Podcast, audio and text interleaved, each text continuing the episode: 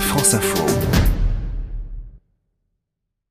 Ce livre, c'est une amie qui vous l'avait recommandé, mais depuis des mois, il prend la poussière sur une étagère et vous faites mine de ne pas le voir, car en temps normal, vous n'avez pas le temps. J'essaie de tourner la page, j'essaie de tourner la page, j'essaie de tourner la page. Arrive l'été et commence alors une belle histoire sur un coin de serviette. Vous, votre livre, la mer et le journaliste de France Info. J'aime bien entendre le bruit de la mer, je suis tranquille, je suis allongée, personne ne m'embête.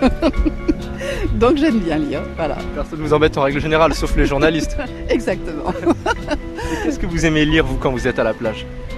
Oh bah n'importe quoi, enfin je veux dire, je peux lire aussi bien le journal qu'un un livre.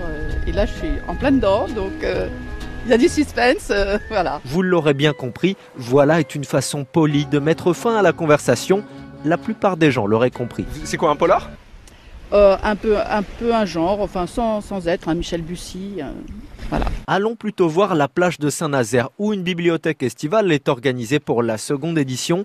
Adrien y sait assez précisément ce que lisent les vacanciers. Ouais, j'ai cru voir que effectivement les gens aimaient bien les romans. Euh, en, en particulier, on a, on a un roman euh, policier sur Saint-Nazaire là, qui s'appelle euh, de Rémi Desvalières, euh, Calcul sévère à Saint-Nazaire. J'ai vu euh, plusieurs personnes le, le prendre, mais effectivement, les gens aussi aiment, aiment beaucoup les revues, euh, les revues pour adultes qu'on a sur euh, dans les bacs euh, à l'extérieur. Quand vous dites revue pour adultes, on est d'accord, c'est il faut préciser.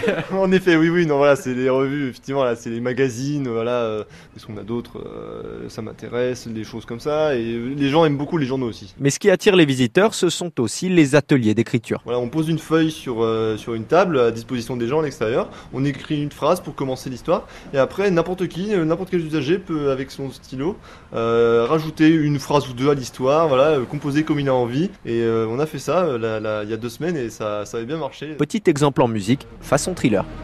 Samedi matin, Pauline prend le train de 8h27 pour se rendre à Saint-Nazaire.